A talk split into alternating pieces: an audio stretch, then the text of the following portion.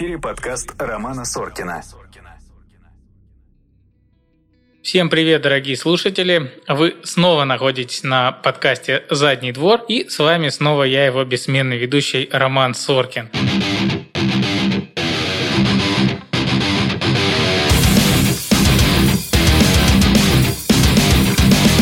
И это первый подкаст, который выходит не только в аудиоформате, но и в видеоформате. Поэтому, если вдруг вы не хотите меня потерять или вы хотите потом вернуться и послушать его еще раз или дослушать, то, пожалуйста, подпишитесь на канал, поставьте лайк, чтобы вам было потом просто меня отыскать. Ну, а мы переходим к сегодняшней нашей гости. Сегодня у нас в гостях, ну, я не ошибусь, если скажу, что это один из лучших аллергологов-иммунологов Санкт-Петербурга и, скорее всего, Российской Федерации. Ну, замахиваться на весь мир мы не будем, хотя могли бы. А Ольга Жоголева. Всем привет, очень приятно, Ром, спасибо, что ты меня позвал. Приятная неожиданность, что мы, оказывается, сегодня первые с тобой выходим в видеорежиме. Да. Вот, ну, и надеюсь, что я сижу рабочей стороной.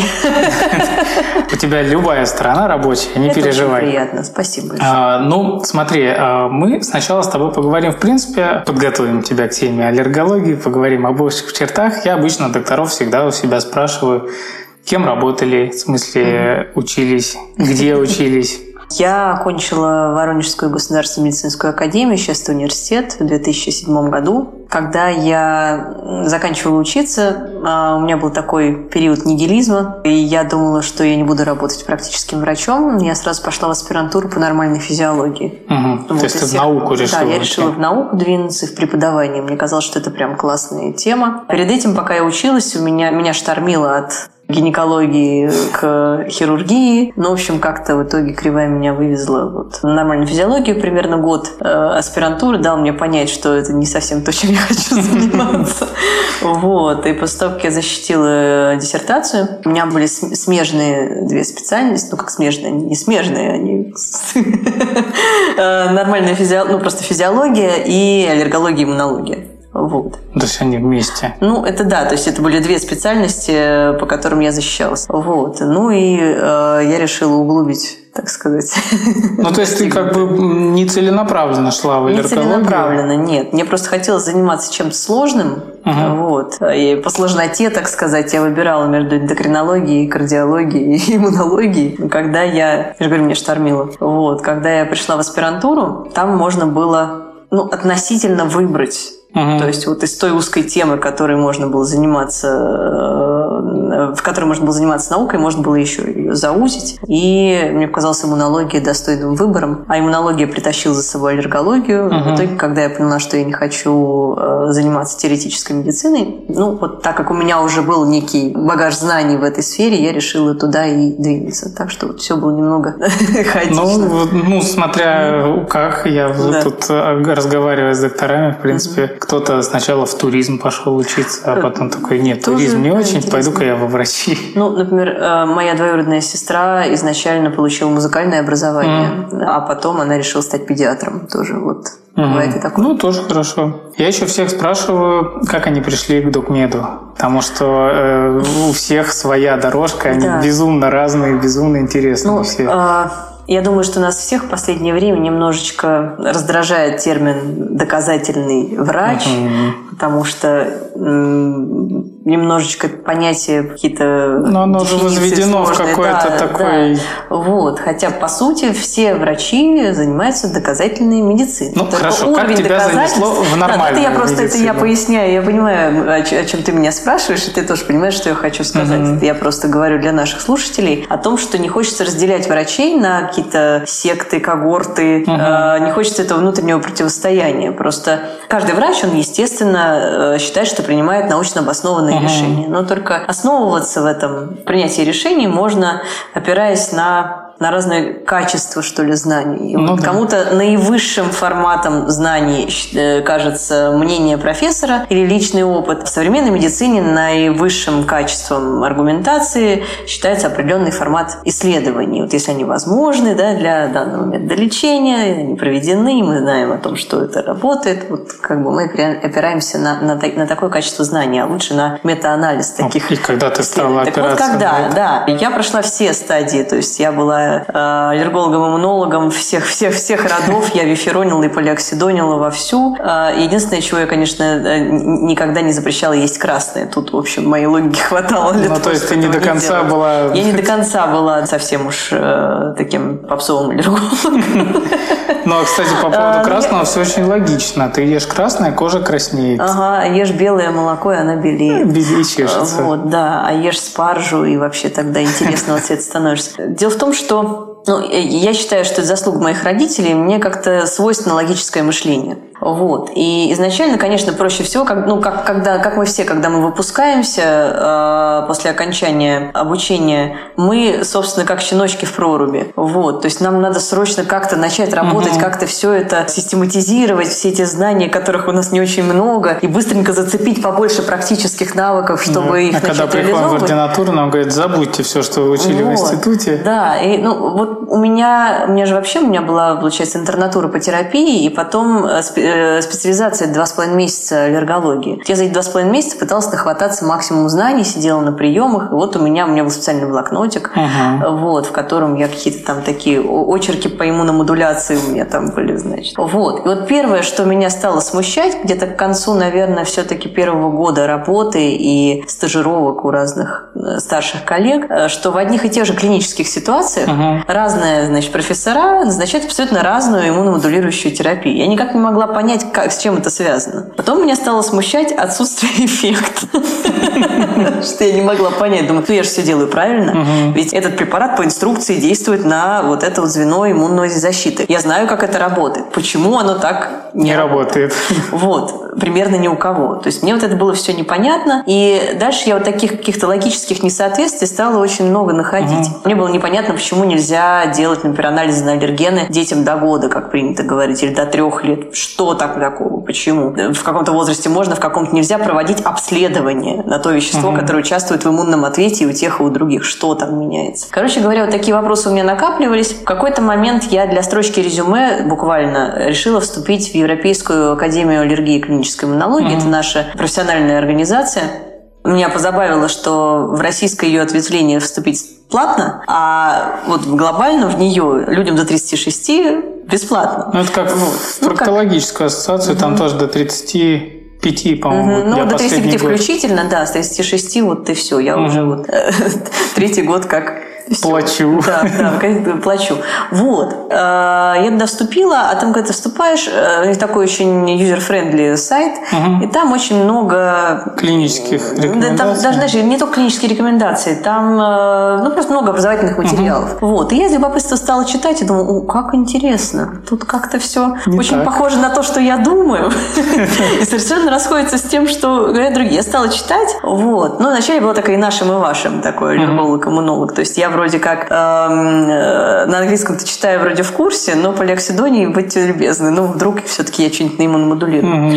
И переломным таким моментом в моей жизни стала поездка... А, ну, во-первых, я завела блог, и тоже я старалась, в общем, не писать фуфла, хотя у меня там было немножко выдумок в самом угу. начале. Мы зацепились э, теперь моей хорошей подругой, э, педиатром. Она, ей понравился мой пост про атопический дерматит, она, угу. меня, она его перепостила и попросила меня поотвечать в комментариях. И я что-то там начала отвечать, или только собиралась отвечать, что-то мы с ней... В общем, она мне написала, это вообще не ЭБМ, э, Evidence-Based Medicine. И я впервые увидела эту аббревиатуру. Я думаю, что за ЕБМ, непонятно. Я с вами больше не да, общаюсь. Извините. Я погуглила, подумала, нет, это как-то прям все слишком сложно. Э, ну, в смысле, это как-то теперь вот мне надо как-то по-другому работать.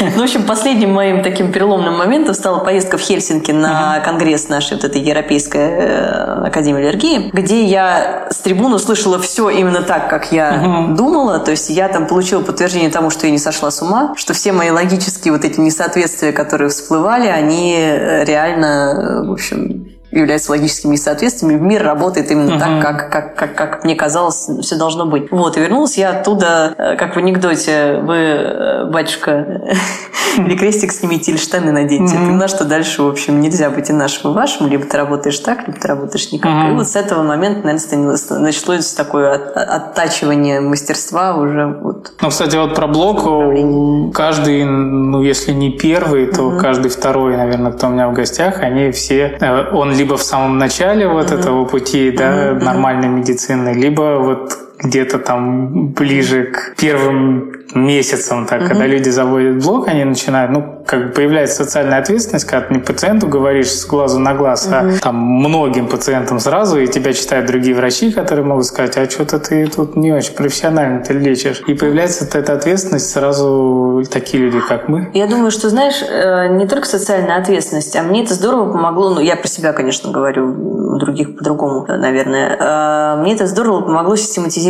знания. Угу. То есть, когда ты пытаешься сформулировать какую-то мысль в конкретном посте, потому что запрос на любой пост, он у меня появлялся во время приема. Угу. То есть, я вижу, о чем пациенты часто спрашивают, и э, мне хотелось эту информацию как-то вот справ- справочно выложить. И когда ты пытаешься ее, вот эти 2000 знаков, максимально да. Да, в них уложить э, концентрированную информацию, волей-неволей тебе надо ее систематизировать, как-то еще раз там перепроверить себя. Угу. И так э, действительно это помогало и наращивать знания, и укладывать по полочкам все у себя в голове.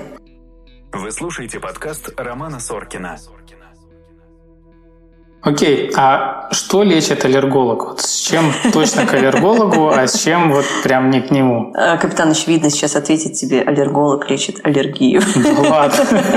Э, аллергия, скажем так, аллергология – частный случай иммунологии, с одной стороны. С другой стороны, аллергология – это такая махина. Кажется, что аллергология профессор, который, у которой я училась, она говорила, да, аллергология фигня, это все легкотня. Вот иммунология. Аллергология uh-huh. тоже не легкотня. Это сложнотня. Вот. Uh-huh. Значит, аллергия – это такая реакция иммунной системы ошибочная, uh-huh. когда она неправильно распознает э, безопасные белки. То есть вообще задача иммунной системы основная, да, поддерживать белковое постоянство нашего организма, то бишь э, уничтожать вредные белки и не трогать хорошие. Uh-huh. И э, вот этот этап распознавания ломается у человека с аллергией из-за генетических, как правило, особенностей. И э, это приводит к соответствующим заболеваниям. Вот есть атопический дерматит, э, аллергическая крапивница, аллергический ринит, бронхиальная астма, разные формы желудочно-кишечных аллергий. Вот. Но и заодно аллергологи волей-неволей лечат заболевания, которые похожи на угу. аллергию, но не она. Вот, например, атопический дерматит угу. бывает без аллергии. У большинства людей, на самом деле, при этом заболевании аллергии нет. Но они все равно волей-неволей оказываются у аллерголога. Крапивницы есть э,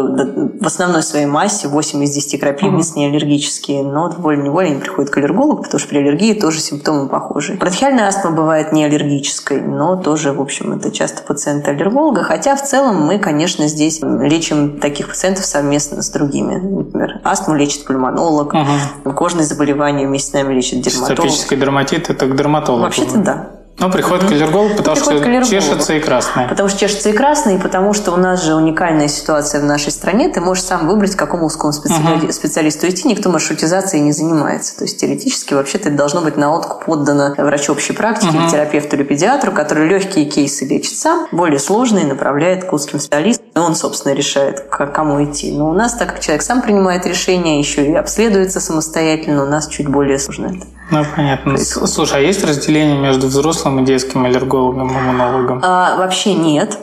А, но если человек по основному образованию педиатр, и потом получил дополнительно uh-huh. следующий этап, э, заузился в аллергологи, как правило, такие э, люди лечат в основном детей. Uh-huh. Вот. Хотя в целом в аллергологии, как и в оториноларингологии, в офтальмологии, мы лечим всех детей. Ну и по закону это одна специальность. По закону это одна специальность, да. На что людям обратить внимание при выборе аллерголога? А. Ну, какие вот вещи должны насторожить, что пора менять или лучше к этому доктору пока не ходить? Я честно тебе скажу, я вот прям не очень люблю этот вопрос, потому что я, я не люблю вот это разделение на хороших и плохих аллергологов, потому что ну, это как черное и белое. Да? Ну, э, человек может быть замечательным клиницистам, да, прекрасно ставить диагноз, там дальше могут быть какие-то сложности э, в, в выборе лечения. Ну, правда, это такой вот с этической точки зрения не очень комфортный для меня вопрос, но я бы сказала так, что когда вы получаете на первом же приеме назначение на очень объемное обследование, и у вас уже есть жалобы на момент приема, но вам говорят, что вы лечение получите только когда сдадите угу. анализы на э, энную сумму денег, вот это, пожалуй, должно насторожить, потому что в большинстве случаев терапию мы можем назначить на первом приеме. Угу. То есть ни один человек с жалобами не должен уходить с этими же жалобами без получения лечения с рекомендацией прийти повторно угу. через две недели с результатами И вот только тогда? Да, да, то есть мы всегда всегда можем чем-то помочь с самого начала. И это то, зачем человек к нам приходит. Вот, пожалуй, вот это точно повод насторожиться. А так, ну, есть какие-то частные вещи, типа э, исключите все красное, угу. э, желтое и оранжевое, ешьте только белое и зеленое. Э, то есть сразу объемная диета без повода или, э, например, у человека нет симптомов аллергии на животных, но ему предлагают прекращать контакты с животными просто потому, что у него есть какая-нибудь uh-huh. еще аллергия. Ну, то есть какие-то избыточно обширные назначения, смысла которых вы не очень понимаете, вот это всегда повод услышать второе мнение. Uh-huh. А вообще диета, э, она играет какую-то большую роль, если вот, ну, вот как ты говоришь, исключить все красное? Или вот у меня, когда жена родила, uh-huh. ну, соответственно, у ребенка там пошла сыпь какая-то, и нам педиатр сказал, значит, исключить все сладости, исключить угу. там, я не знаю, фрукты, овощи, есть один там рисовый отвар и так далее. С майонезом. Была, но майонез же беленький. Я бы сказала тебе так. Нельзя сказать в аллергологии, что диета не имеет никакого значения. Ну, позвольте, существует ну, пищевая аллергия, да, и, может быть, пищевая аллергия в крайне тяжелой форме, когда человек может погибнуть, если съест свои аллергены. Поэтому, конечно, диета играет колоссальное значение, когда мы говорим об установленной пищевой аллергии аллергии, угу. потому что, собственно, другого Другой тактики в лечении пищевой аллергии у нас нет. Убрать причинно-значимый аллерген на определенное время, а дальше, в зависимости от клинической ситуации, или пробно его вводить, или вначале проводить обследование, потом его вводить. Угу. Короче говоря, другого лечения нет, никакой активной терапии. То есть там пить какие-то таблеточки, чтобы аллергия быстрее перерослась, или там, я не знаю, иголки вставлять в акупунктурные точки. Это, это так не работает. Вот. Ну, то есть надо исключать именно аллерген, да? Исключать, Если у нас да, да, я об этом, да. Когда мы говорим исключите аллерген из заодно еще десяток продуктов на всякий случай, вот это несколько устаревшая тактика. Угу. Она, ее нельзя назвать э, взятой с потолка. До недавнего времени действительно предполагалось, что когда мы, например, говорим о детях, в случае, если у человека есть аллергия, это говорит о том, что он действительно генетически предрасположен к аллергическому заболеванию, а значит, спектр аллергенов может расшириться, могут добавиться другие аллергены, значит, лучше бы ему их не есть до какого-то возраста. И угу. вот этим порогом считался возраст в районе трех лет, когда э, действительно мы клинически замечаем, что к этому возрасту часто какая-то аллергия, которая была, проходит. Например, у половины детей аллергия на молоко проходит к 4 угу. годам. А пресловутый атопический дерматит в этом примерно возрасте э, начинает уменьшать свои проявления, и у многих детей, э, многие дети перерастают его. Складывается впечатление, что это какой-то переломный возраст, угу. который вот можно что-то пробовать. Но потом накопились данные о том, что более позднее знакомство именно с продуктами, то есть здесь речь шла о том, что вот мы часто аллергены попозже дадим, может, на них тогда uh-huh. будет. Оказалось, наоборот, попозже повышает риски. Вот. Поэтому на сегодняшний день мы понимаем, что излишние ограничительные диеты могут не только не помочь, они могут еще и навредить. Вот так вот. Поэтому а может ли быть, это... например, э, аллергия на группу каких-то, вот, например, ну, я к тому, что исключить не только продукт, да, а ну, вот, например, аллергия да. на лимон, а мы исключаем вообще цитрусовые или... А, это классный вопрос. Речь идет опять о вероятностях, как и во всем. В аллергологии мы оперируем вероятностями. Вот. Не э, женская версия теории вероятности 50%, да, или встречу динозавра, или не встречу. Ну, да. Вот. А мы действительно, когда когда мы говорим о результатах, например, обследования, мы говорим, что вот этот результат говорит о высокой вероятности аллергии, надо сопоставлять с симптомами. Вот то же самое, когда мы выбираем, какие продукты исключить, мы тоже говорим о вероятности, допустим, перекрестной аллергии. Вот мы знаем, что, например, вероятность перекрестной аллергии между разными видами орехов, она достаточно высокая. Поэтому, если у человека случилась аллергия на один вид орехов, до того, как мы проведем ему обследование на остальные uh-huh. виды, мы ему рекомендуем другие орехи тоже не есть. Uh-huh. Или, например, очень высокая вероятность перекрестной аллергии между разными видами молока, коровьим, козьим, там, овечьим, кумысом и так далее. Поэтому а человечьи сюда относятся? Нет. Нет, слава богу. То есть на грудное молоко не бывает а, аллергии? На грудное молоко само по себе аллергия не описана, но, возможно, в составе грудного молока содержатся вещества типа адъювантов, как катализаторы. Вот, и поэтому, возможно, у некоторых детей есть аллергии на определенные продукты в составе материнского молока благодаря другим компонентам этого материнского молока. Mm-hmm. Тут все довольно сложно. Но э, на, на сами, на собственные белки молока все-таки нет. Э, Ну, я думаю, что это эволюционно э, оправдано. Да, это было. Вот. Просто не дожили. Ну да, да, да, да, да. Так же, как и в целом гипоаллергенность грудного молока, она, собственно, эволюционно сформировалась, значит, мы, мы долго не протянули. Так вот, а, молоко разных животных, да, тоже обладает высокой вероятностью перекрестной реактивности, и поэтому, когда у человека аллергия на коровье молоко, зная, что с высокой вероятностью у него будет аллергия на все остальные виды молока животных, мы не рекомендуем в качестве замены молоко там козы. Угу. Хотя лет, скажем, 40 назад это считалось достойной альтернативой, просто мы тогда не знали молекулярную структуру ну, что 40, молока. 5 лет назад это тоже было актуально. Ну, это мы говорим о, о так сказать, своевременном обновлении знаний у специалиста. Да. На самом деле, да, 70-е 80-е годы. Да, это считалось оправданным, сейчас это считается мавитоном. Была определенная надежда на молоко осликов и верблюдов, но с ними тоже ослиц, срослось. наверное. Ну, ослиц, да. И верблюдик. Верблюдик. Но, в общем, оказалось, что что тоже с ним не, не, не... А есть вообще хоть один, э, не знаю, не продукт, а вот вещество, на которое не может быть аллергии в принципе? Ну, конечно. Э, для того, чтобы какой-то белок стал аллергеном, он должен быть не только иметь белковую структуру, то есть вот это утверждение, что аллергия может быть вообще на все что угодно, немножечко преувеличено. Mm. Это скорее э, попытка донести до непрофессионалов, до, до пациентов, что э, потенциально у вас действительно аллергия может быть и на огурец, и на кабачок. Mm-hmm. Вот. Э, но по факту, э, чтобы какой-то белок стал аллергенным, он должен иметь, во-первых, определенный размер.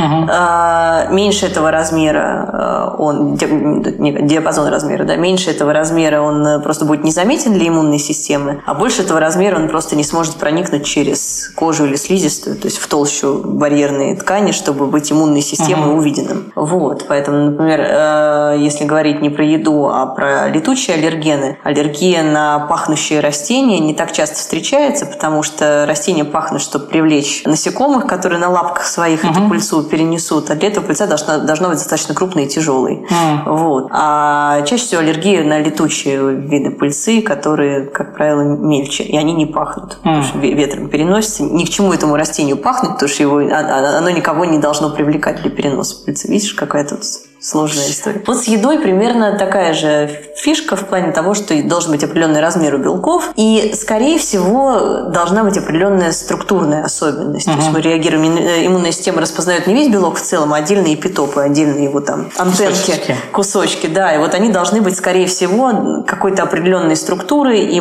пока мы, конечно, этим uh-huh. знанием не обладаем. Но примерно по размерам белка могут ученые предположить, способны ли что-то угу. вызвать аллергию. Вот, например, свекла не имеет аллергенных белков. У нее нет белков такого размера, чтобы вызвать аллергию. У грибов, например, белки, имеющие размер и форму, способную вызвать аллергию, э, есть только в сыром виде. То есть вот шампиньончики, жареные аллергии. То есть лучше их обрабатывать, а не есть прям с пола? Ну, если э, у человека есть аллергия, на грибы, съеденные с пола, то термическая обработка решит эту проблему. Угу. А в случае с лекарствами, там же нет белков никаких? А есть такая штука, такой э, термин гаптены. Вот, э, собственно, металлы тоже не белковые. Да? Угу. Гаптены – это э, структуры, которые сами по себе аллергенной активностью не обладают, но когда соединяются с нашими белками, угу. вот это вот получившаяся структура, такой а, сэндвич, он становится, да, он потенциально может вызвать аллергию. Вот металлы гаптены и лекарства, чаще всего гаптены. В эфире подкаст Романа Соркина. А может ли быть аллергия на лекарства от аллергии? Может. Класс. Может, конечно. Хотя, ну, безусловно, это, это редкость. А есть ли какие-то заболевания, или, например, ну вот сейчас такой насущный вопрос вакцинация, да, mm какие-то вакцины, которые могут привести к формированию новой аллергии у человека, у которого никогда в жизни не было ни на лекарства, ни на пищу, ни на пищу никакую? Но сама по себе вакцинация э, толчком для развития аллергии на что-либо еще не может быть. Несмотря на то, что э, в ходе вакцинации происходит иммунный ответ, э, иммуномодулирование, да, угу. и... Э, не то, которое полиоксидонием Не то, которое полиоксидонием, да, и сейчас появляются интересные работы о протективной противоаллергической активности некоторых вакцин. Mm. Вакцина БЦЖ, цельноклеточная вакцина АКДС. В ходе иммунного ответа так влияют, так обучают э, нашу иммунную систему, делают иммунный ответ более зрелым. Аллергический иммунный ответ считается более древним да, а, вот, а противоаллергический mm. правильный иммунный ответ, да, который поддерживает толерантность к Аллергия была у всех неандертальцев, а дожили только те, кто умел с ней бороться. Ну, ну, ну, я как, наверное, не говорила, но, ну, в общем, э, можно так, наверное, сказать, хотя понятно, что это мы с тобой смеемся. Вот, э, так э, вот, и скорее вакцинации либо никакого нет влияния на риски аллергии, либо, возможно, вот этот протективный эффект, то есть благодаря вакцинации иммунная система лучше обучается правильно реагировать вот еще один плюс вакцинации. Да, это еще один плюс вакцинации. Вот. Э, что касается потенциала да, у вакцинации, наоборот, э, как-то навредить в плане аллергии, на этот счет достаточно большое количество исследований, и есть совершенно четкие позиционные документы наших э, профессиональных сообществ, Всемирная аллергологическая uh-huh. организация, вот это наша Европейская академия аллергии, где очень четко написано, что этой связи нет. И, в общем, есть соответствующие исследования, в которых это все можно проследить. И по отдельным вакцинам, и в целом вакцинированные и невакцинированные люди болеют аллергическими заболеваниями одинаково часто. Uh-huh. А что-то можно в домашних условиях до визита к аллергологу сделать вот с какой-то реакцией. Например, человек впервые столкнулся там с аллергией, ну, не в виде отека квинки, да, а просто у него там зачесалось что-то где-то. Лучше ну, сходить может, к врачу? Ну, если ситуация острая, она случилась в 10 вечера, человек угу. сейчас не может пойти к врачу, он может принять антигистаминный препарат, но в любом случае, если состояние прогрессирует, то лучше вызвать скорую помощь. Самостоятельно угу. все-таки самолечением не э, заниматься, Какие э, должны насторожить человека, так вот сейчас популярное название красные флаги? Красные флаги. Я сейчас пытаюсь аналогию провести из проктологии. Вот можно ли э, в одном предложении ответить про все красные флаги проктологии? Ну, высокая температура, болевой синдром и кровотечение с лужей на полу – это как минимум красные, красные флаги. флаги да. Я просто пытаюсь сформулировать мысль. Э, разные аллергические заболевания, да, они могут иметь, соответственно, разные флаги. При бронхиальной астме, например, это будет э, удушье, которое не снимается бронхорасширяющими препаратами в случае там, четырех ингаляций с интервалом в 30 минут. Угу. Э, если мы говорим про острую аллергическую реакцию после употребления какого-то продукта, то если в реакции участвуют две системы органов, то есть у человека, например, на коже высыпание и стало тяжело дышать, угу. или высыпание на коже и вырвало, вот это признак возможной генерализованной аллергической реакции, это прям ситуация, требующая срочной медицинской помощи. Э, если врач э, с таким пациентом уже общался, то он расскажет, как вводить адреналин в этом угу. случае. Если это случилось впервые, надо срочно вызывать скорую помощь, потому что может потребоваться э, инъекция адреналина. Ну, то есть дома лучше с ней не справляться, а на всякий случай перебдеть и а, вызвать... ну, скажем так, если у человека это случилось впервые в жизни, угу. то, конечно, минимум терапии, которую он может провести, принять антигистаминный препарат, но всегда в этой ситуации надо вызвать врача. Тут не то, что лучше не справляться, а просто дальше ситуация может прогрессировать угу. до э, угрожающей жизни. Угу. Если же с человеком это случалось ранее, и э, он просто сейчас, вот сейчас меня кто-нибудь слушает и говорит, о, точно, у меня же такое было, оно как-то само прошло. Он действительно может пройти само, а может пойти по рельсам, uh-huh. так сказать, в сторону ухудшения. В этом случае, если это не прямо сейчас происходит, но когда-то ранее случалось, надо обязательно посетить врача, чтобы получить письменный план действий на случай uh-huh. такой ситуации. Ну, ясно. То есть даже если какая-то аллергия раньше случалась, лучше всегда, лучше как и с любой да, болезнью, да, обратиться да, к врачу. обратиться к врачу, чтобы иметь четкий план действий на случай экстремальной Давай поговорим ситуации. про котиков. Давай поговорим про котиков. А, у людей бывает аллергия на животных. Это правда. А как вот человек решил завести животное, да, да э, ну понятно, если у нее никогда не было никаких аллергических реакций, он даже думать не будет о том, что у него какие-то аллергии. А если у него есть на что-то аллергия, как э, подстелить соломку, да, как предугадать, чтобы этого котика потом никуда не девать? К сожалению, аллергологи не обладают даром предвидения у нас, к сожалению, нет э, ни встроенного вот этого датчика оценки а будущего. Жаль. К сожалению, это бы очень простило жизнь. И лабораторная диагностика отражает ситуацию здесь и сейчас. Угу. Аллергические заболевания возникают на фоне генетической предрасположенности к аллергии в целом, но мы не запрограммированы с рождения на то, будет у нас аллергия на котиков или нет. И вот спектр аллергенов дыхательных в течение жизни может меняться. В один момент жизни у человека может быть аллергия на пыль, а через год у него может быть на пыль и на котиков. Mm. Поэтому сделанные анализы на момент желания завести кота отражают только текущую ситуацию и совершенно не гарантируют, что через неделю после проживания с котом не появится на него аллергия. Поэтому, а коты ну, с возрастом могут стать более аллергенными? Но аллергенность животных зависит э, от очень многих факторов. Там кастрированный, не кастрированный, болеет, не болеет в данный момент, э, насколько он шелушится, э, какая порода, какого цвета шерсть, угу. самец или самка. Поэтому я думаю, что в течение жизни, возможно, тоже концентрация аллергенов может меняться. Ну, то есть нет смысла, например, выбрать животное, прийти в питомник, с ним там пару часов поиграть, потом прийти через пару Это дней? не даст гарантии, что, к сожалению, сожалению, спустя, допустим, месяц не начнутся симптомы. Есть ли какие-то менее аллергенные животные, которые более безопасно заводить аллергику? Те, которые без шерсти, например, э, Змеи. ящерицы. Но есть очень прикольные социальные ящерицы, социальные в плане они с тобой взаимодействуют. По приему социальных ящериц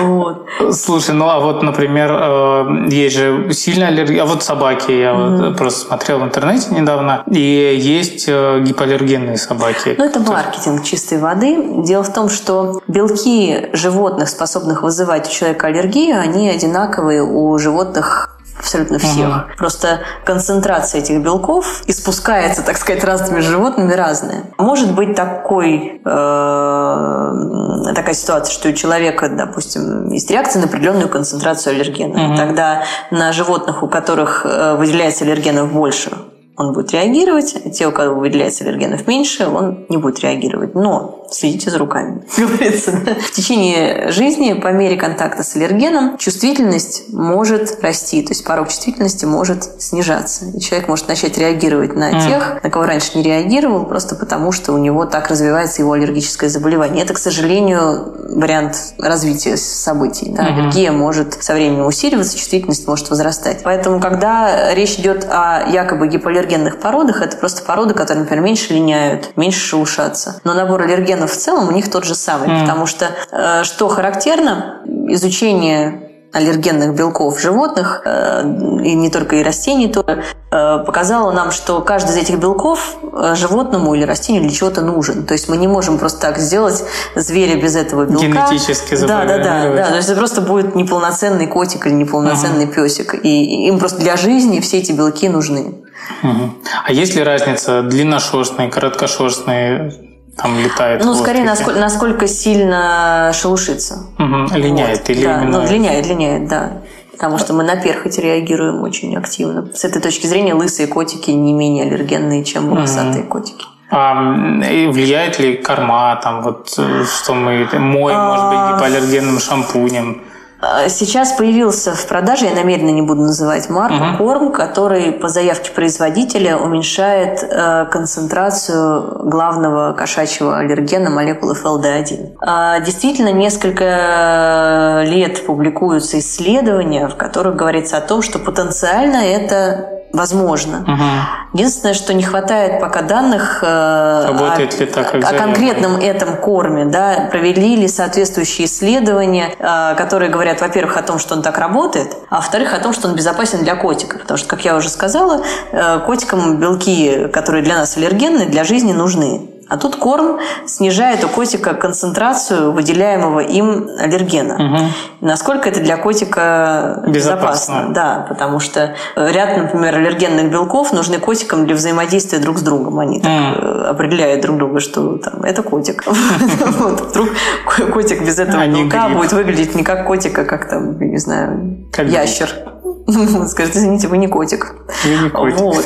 А, ну и у человека может быть аллергия не на эту молекулу, а на другие. И тогда ему, в общем-то, котик без этой молекулы ничем ни, никаких преимуществ не имеет. Если человек живет с животным давно, уже несколько лет, и вдруг вот так случилось, что у него, у него возникла аллергическая реакция, а можно что-то с этим сделать или нужно котика пристраивать? У нас есть всего три варианта лечения дыхательной аллергии. Это прекратить контакт с аллергеном, оптимальный вариант, да.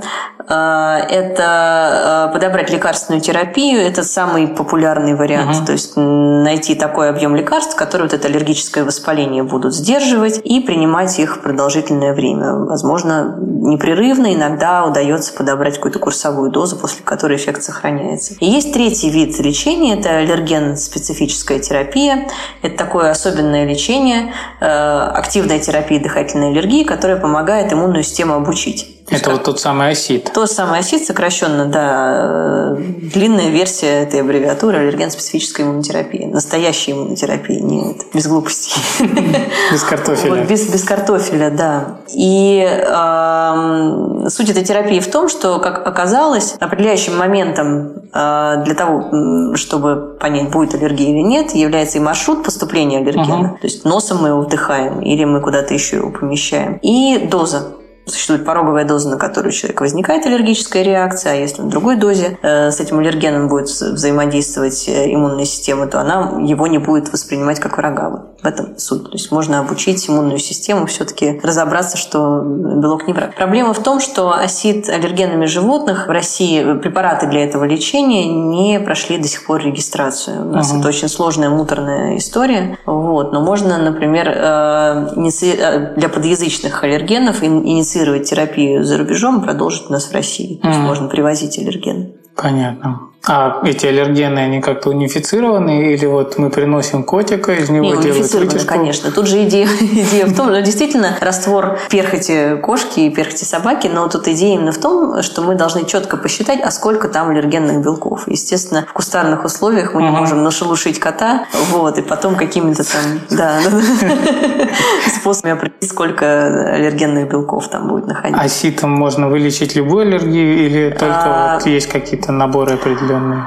Ну, э, в целом осит наиболее безопасно и эффективно на сегодняшний день в отношении дыхательной аллергии. Существует огромное количество подъязычных вот этих препаратов, которыми можно лечиться в домашних условиях. Угу. В чем прелесть? Первую дозу принимает в присутствии врача, а дальше получает препарат дома только там, раз с определенной периодичностью приходит к доктору. А этим же способом можно лечить и пищевую аллергию, но только если с дыхательной аллергией задача осит не допустить астмы и, возможно, вполне э, достаточно длительная ремиссия, когда у человека вообще нет симптомов при контакте с аллергеном, то с пищей задача другая. С пищей задача э, повысить порог, уменьшить выраженность реакции. Угу. То есть, грубо говоря, если человек до начала терапии мог от того, что рядом с ним кто-то ест арахис, начать испытывать симптомы удушья, то после этой терапии он сможет, допустим, если случайно съест э, чайную ложку арахиса в составе еды, угу. он, в общем, э, отделается минимум симптомов. И вот эта форма терапии аллергии в России не проводится совсем, потому что для нее нужны определенные условия. Во-первых, ее проводят в стационаре, угу.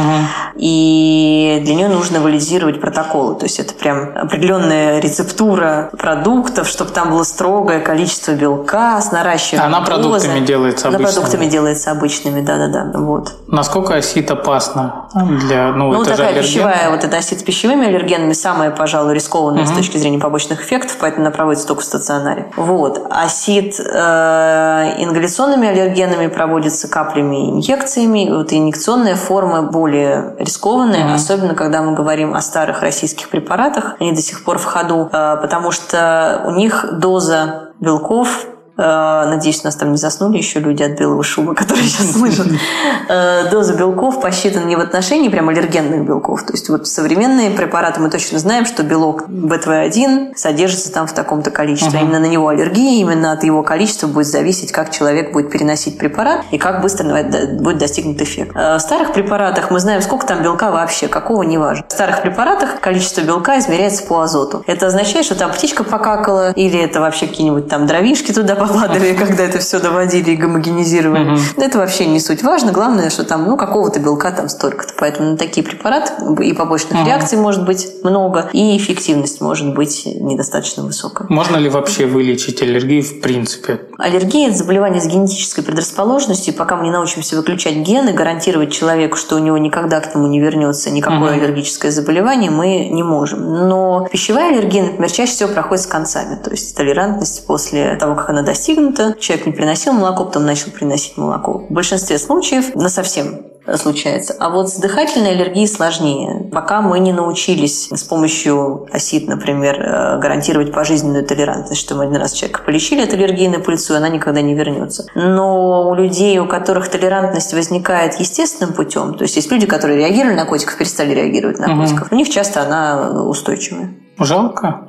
Да, конечно. А, у тебя есть книга которую это ты написала правда. по аллергиям, да? да? А что еще? Ну, понятно, что твоя книга это прям мастрит всех, кто хочет хотя бы что-то узнать про Мой синдром самозванца сейчас говорит, не-не-не-не-не, а не то, чтобы мастрит. Что еще можно прочитать рядовому человеку, который, ну, просто хочет себя как-то, ну, поднабраться знаний, там как-то разбираться немножко на каком-то обывательском Именно по поводу аллергии, да? Ну да. Рядовому человеку, который не э, врач, довольно сложно, наверное, найти какую-то популяризаторскую литературу на русском языке про аллергию. Но я знаю, что, например, моя э, подруга и коллега Лена Ромит, это аллерголог из Эстонии, сейчас пишет тоже свою книгу uh-huh. по детской аллергологии, надеюсь, она скоро выйдет. Вот. И я думаю, что это будет прям точно мастрит, uh-huh. э, зная Лену. Сразу после твоей.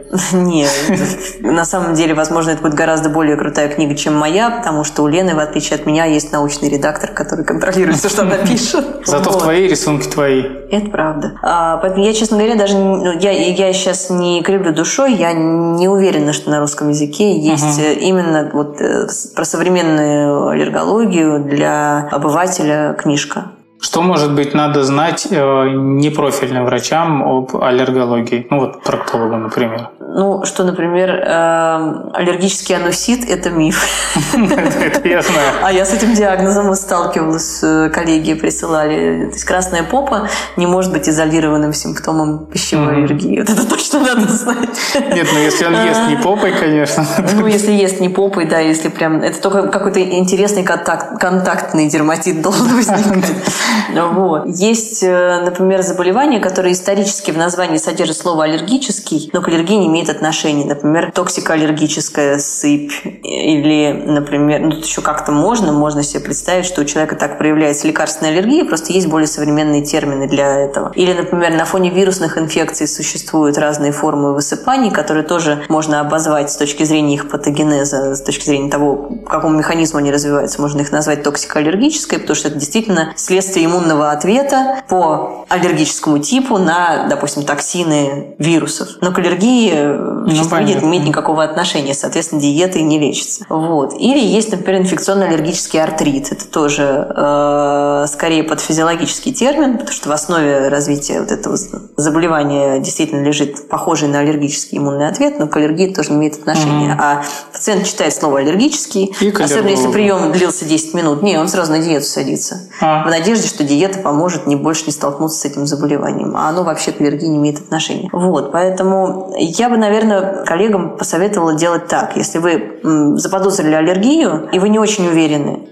Э, не спешите самостоятельно э, давать рекомендации, предложить человеку консультацию профильного специалиста. Угу. Либо если вы опасаетесь, что, допустим, без диеты состояние человека резко ухудшится, объясните ему, что диета нужна временно на период, пока не будет проведена диагностика у аллерголога. Потому что, к сожалению, самая большая боль аллергологов – это многолетние диеты без повода, когда люди сидят на вот реальной истории, дети в 6-7 лет едят 3, 4, 5 продуктов, угу. потому что одна однажды им сказали... И родители тоже едят 4-5 угу. особенно кормящие. Да, да, да. Это кошмар. Я помню, как я жене бегал по магазинам, искал там какой-то один продукт Белую из сладостей, ко дне из сладостей, и а, разрешили там турецкие сладости какую-то, которую я искал там просто как, как, закладку с наркотиками, я эту пастилу искал по магазинам. Да, ну вот это тоже, наверное, стоит об этом сказать. Э, диета кормящей мамы – это такой такой подход, который имеет скорее историческое значение. Mm-hmm. Речь идет о том, что превентивное исключение продуктов из рациона мамы не дает никаких бонусов ребенку, а возможно даже вредит, потому что есть вероятность, что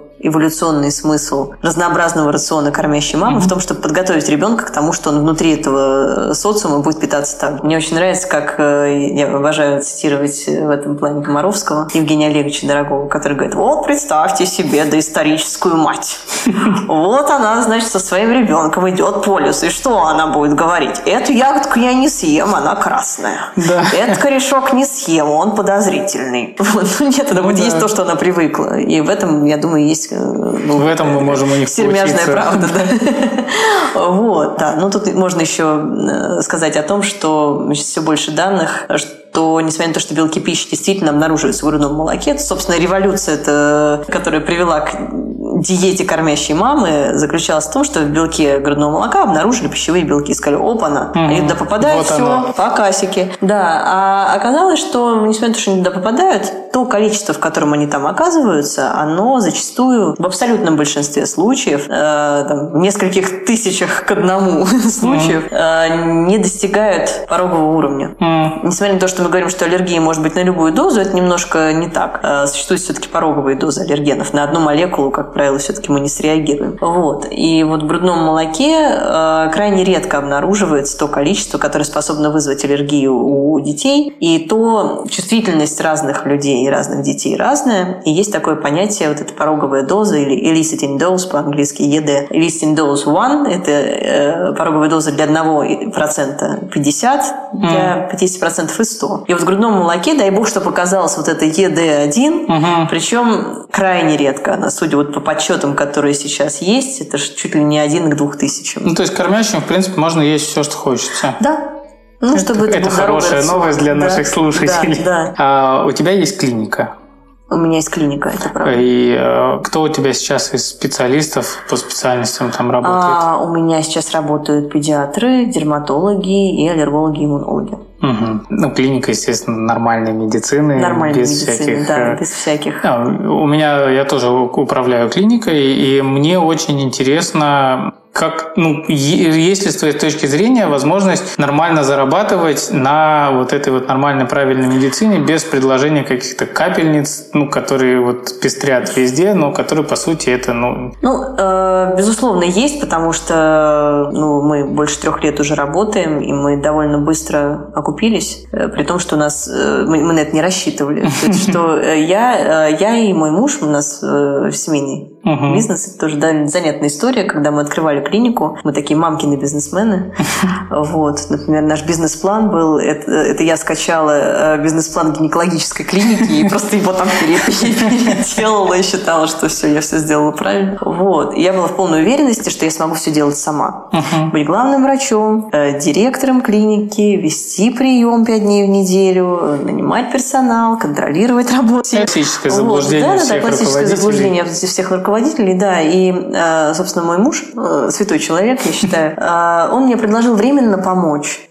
Он говорит, ну давай сейчас, пока у нас тут ремонт, я тебе немножко помогу, а потом ты будешь делать все uh-huh. сама. Ну вот с тех пор до этих он наш генеральный директор. И вся медицинская работа, также работа с администраторами, она вся, вся на нем лежит. Ну и, как ты понимаешь, с таким подходом у нас, естественно, не было четкого представления о том, как мы вообще, как мы выйдем в ноль, в какой момент вернем затраченные деньги. Но тем не менее мы в пределах э, года мы собственно, все вернули. Mm. Вот. Можно ли заработать какие-то бешеные деньги?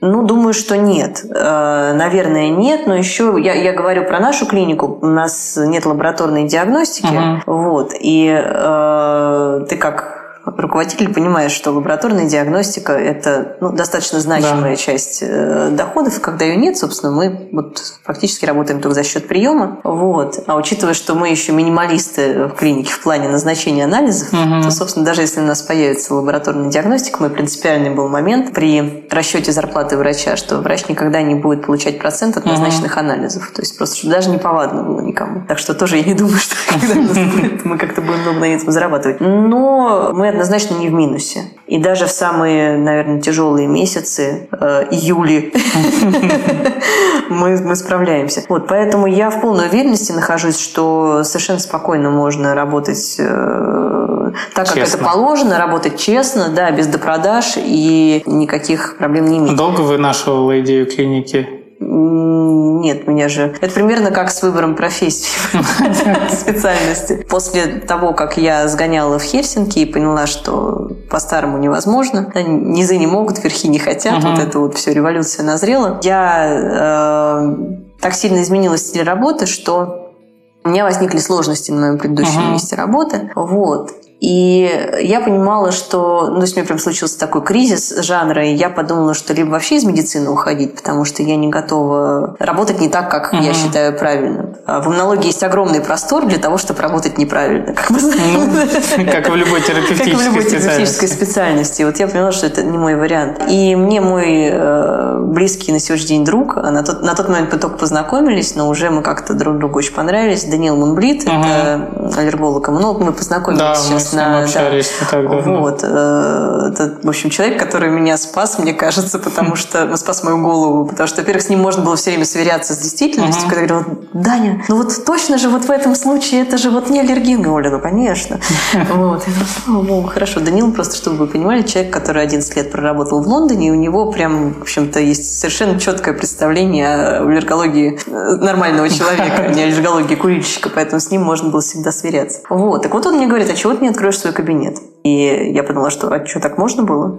Вот. А дальше я... Это вот единственная здравая мысль моя на пути к клинике, которая, собственно, привела именно к клинике. Я подумала, ну, если кабинет, это, конечно, классно, но нет никакой возможности для роста. То есть, если я работаю одна, то я так и буду работать одна в одинаковом объеме. Я не смогу никогда работать меньше, потому что, ну, от моей э, ну, да, работы будет зависеть арендная плата и все остальное. А дальше, ну, это было очень занятно. Если мы хотим кого-то нанять, мы должны быть ООО. uh Если ты ООО, тебе нужен главный пошло, врач, пошло. да, если у тебя главный врач, нафига тебе одна специальность, надо еще какие-то специальности тогда лицензировать. И как мы знаем, лицензироваться нужно каждый раз заново, если ты хочешь да. расширить спектр специальностей. Ну и так, в общем, все в итоге привело. Ну здорово. Вы слушаете подкаст Романа Соркина. Я желаю тебе развиваться дальше. Это здорово очень. Взаимно. Пару слов про мракобесие. Это всегда всем очень нравится. Какую самые пугающие, наверное, методики лечения аллергии ты встречала? А, самую криповую а, методику лечения аллергии это, пожалуй, есть такая штука аутолимфоцитотерапия. Звучит есть, классно. Да, это звучит очень классно. Вообще, чем сложнее название, чем больше сложных слов, тем всегда больше впечатляет пациентов. Особенно если это еще как-нибудь сложно делается, еще желательно, чтобы было больно. Вот, это прям вот тогда будет классно, должно работать, там плацебо-эффект будет просто э, зашкаливать. Э, так вот, аутолимфоцитотерапия в мире например, да, это э, очень такое тонко настроенное лечение онкологических заболеваний. Э, как мы знаем, онкология – это тоже заболевание с э, вовлечением иммунной системы, угу. потому что вообще это работа иммунной системы уничтожать онкоклетки. Угу. И когда что-то выросло, э, это означает, что опухоль смогла как-то иммунную систему обмануть. А мы можем обмануть опухоль. Собственно, на этом основана аутолимфоцитотерапия опухолевых заболеваний, когда у человека берут его же лимфоциты, но их э, специальным образом обрабатывают, чтобы они приобрели новые свойства, то есть такие э, или лимфоциты камикадзе, или лимфоциты наемные убийцы, которые с четким представлением, кого и как они будут убивать, идут и убивают. Это дорого и круто. Аутолимфоцитотерапия в российской версии – это ситуация, когда у тебя просто берут лимфоциты и просто их вводят заново. Прикольно. Без каких-либо, вот, без метаморфоз. Вот. И самое классное, что я встречала, классное, то есть мне даже больно это рассказывать, это аутолимфоцитотерапия бесплодия, когда инъекцию собственных лимфоцитов делают в шейку матки. Ну, это очень Чудненько. больно. Главное, У меня глупо. идея аутолимфоцитотерапии геморроя. Можно вот туда вводить. Можно и туда, да. Вот. И обязательно, я думаю, таким хорошим э, шприцом, толстой игла, это же клетки туда надо вводить. Эта игла будет широкая. Да. Это же, да? Вот. Это, мне кажется, самое ужасное, что можно придумать. Ну, э, отдельную боль мне доставляет лечение аллергии лазером. Это Когда, как? ну, например, человеку говорят, у тебя аллергия на молоко мы у тебя уберем сейчас молоко, садись на диету, но чтобы быстрее твоя аллергия на молоко прошла, мы тебе еще лазером по специальным точкам на твоем теле поводим. Это современная версия акупунктуры, да, и иглоукалывания. Да, да. А есть ли какие-то народные рецепты, ну, которыми не стоит пользоваться? Ну, понятно, что ими всеми, наверное, не очень стоит пользоваться. А, ну, например, лечить аллергии на березу березовым соком. То есть это такая осит курильщика. То есть вроде подобное подобным, практически это прям такие алаверды гомеопатии. Вот. Ну, как бы мы сами наведем. На полном серьезе люди на форумах обсуждают возможность полечиться березовым соком. Вот. Ну, это же опасно просто банально. Опасно, да. Но это не опасно, если березовый сок поварить, потому что термическая обработка просто разрушает белки, да. Вот. Э, что характерно для пыльцевых аллергенов. Но в целом не надо так делать. Я сейчас пытаюсь представить ну, такая спартанская форма лечения аллергии, когда у человека точно есть аллергия, ему говорят, на, ешь, привыкнешь потихонечку. У человека так отекает. Либо привыкнешь, либо умрешь. Ну, Спарта. Спарта, да. Вот, вот это тоже то, чего делать не надо. Народные методы, попытка приучить к аллергенам самостоятельно может обернуться очень плачевными последствиями. Можно, но надо адреналин под рукой иметь. Ну, то Продолжаем. Это, это просто бонусов арахис. никаких не даст. Это такие эксперименты. А может, все-таки нет аллергичек точно есть? Нет, есть. Ладно, спасибо тебе огромное, что ты пришла. Мне кажется, мы очень продуктивно, так информационно насыщенно побеседовали. Спасибо тебе большое за приглашение. Были очень классные вопросы. Я а, готовился. Растеклись мысью по древу, но я надеюсь, что будет интересно. Да, в общем, подписывайтесь на канал, Ставьте, ставьте лайки. Ставьте лайки, да. Обязательно переходите на страничку Коля. У нее очень много интересного по поводу и аллергологии, иммунологии. И очень часто, ну как сейчас реже, но раньше она часто ездила на заграничные конференции и стримила оттуда современный, нужный и полезный Я сейчас стримлю с дивана, потому что я продолжаю в них участвовать. Но... Сейчас стримлю с дивана, да, как и все мы. Как и все мы, да. Ну ладно, всем пока. Вы слушаете подкаст Романа Соркина.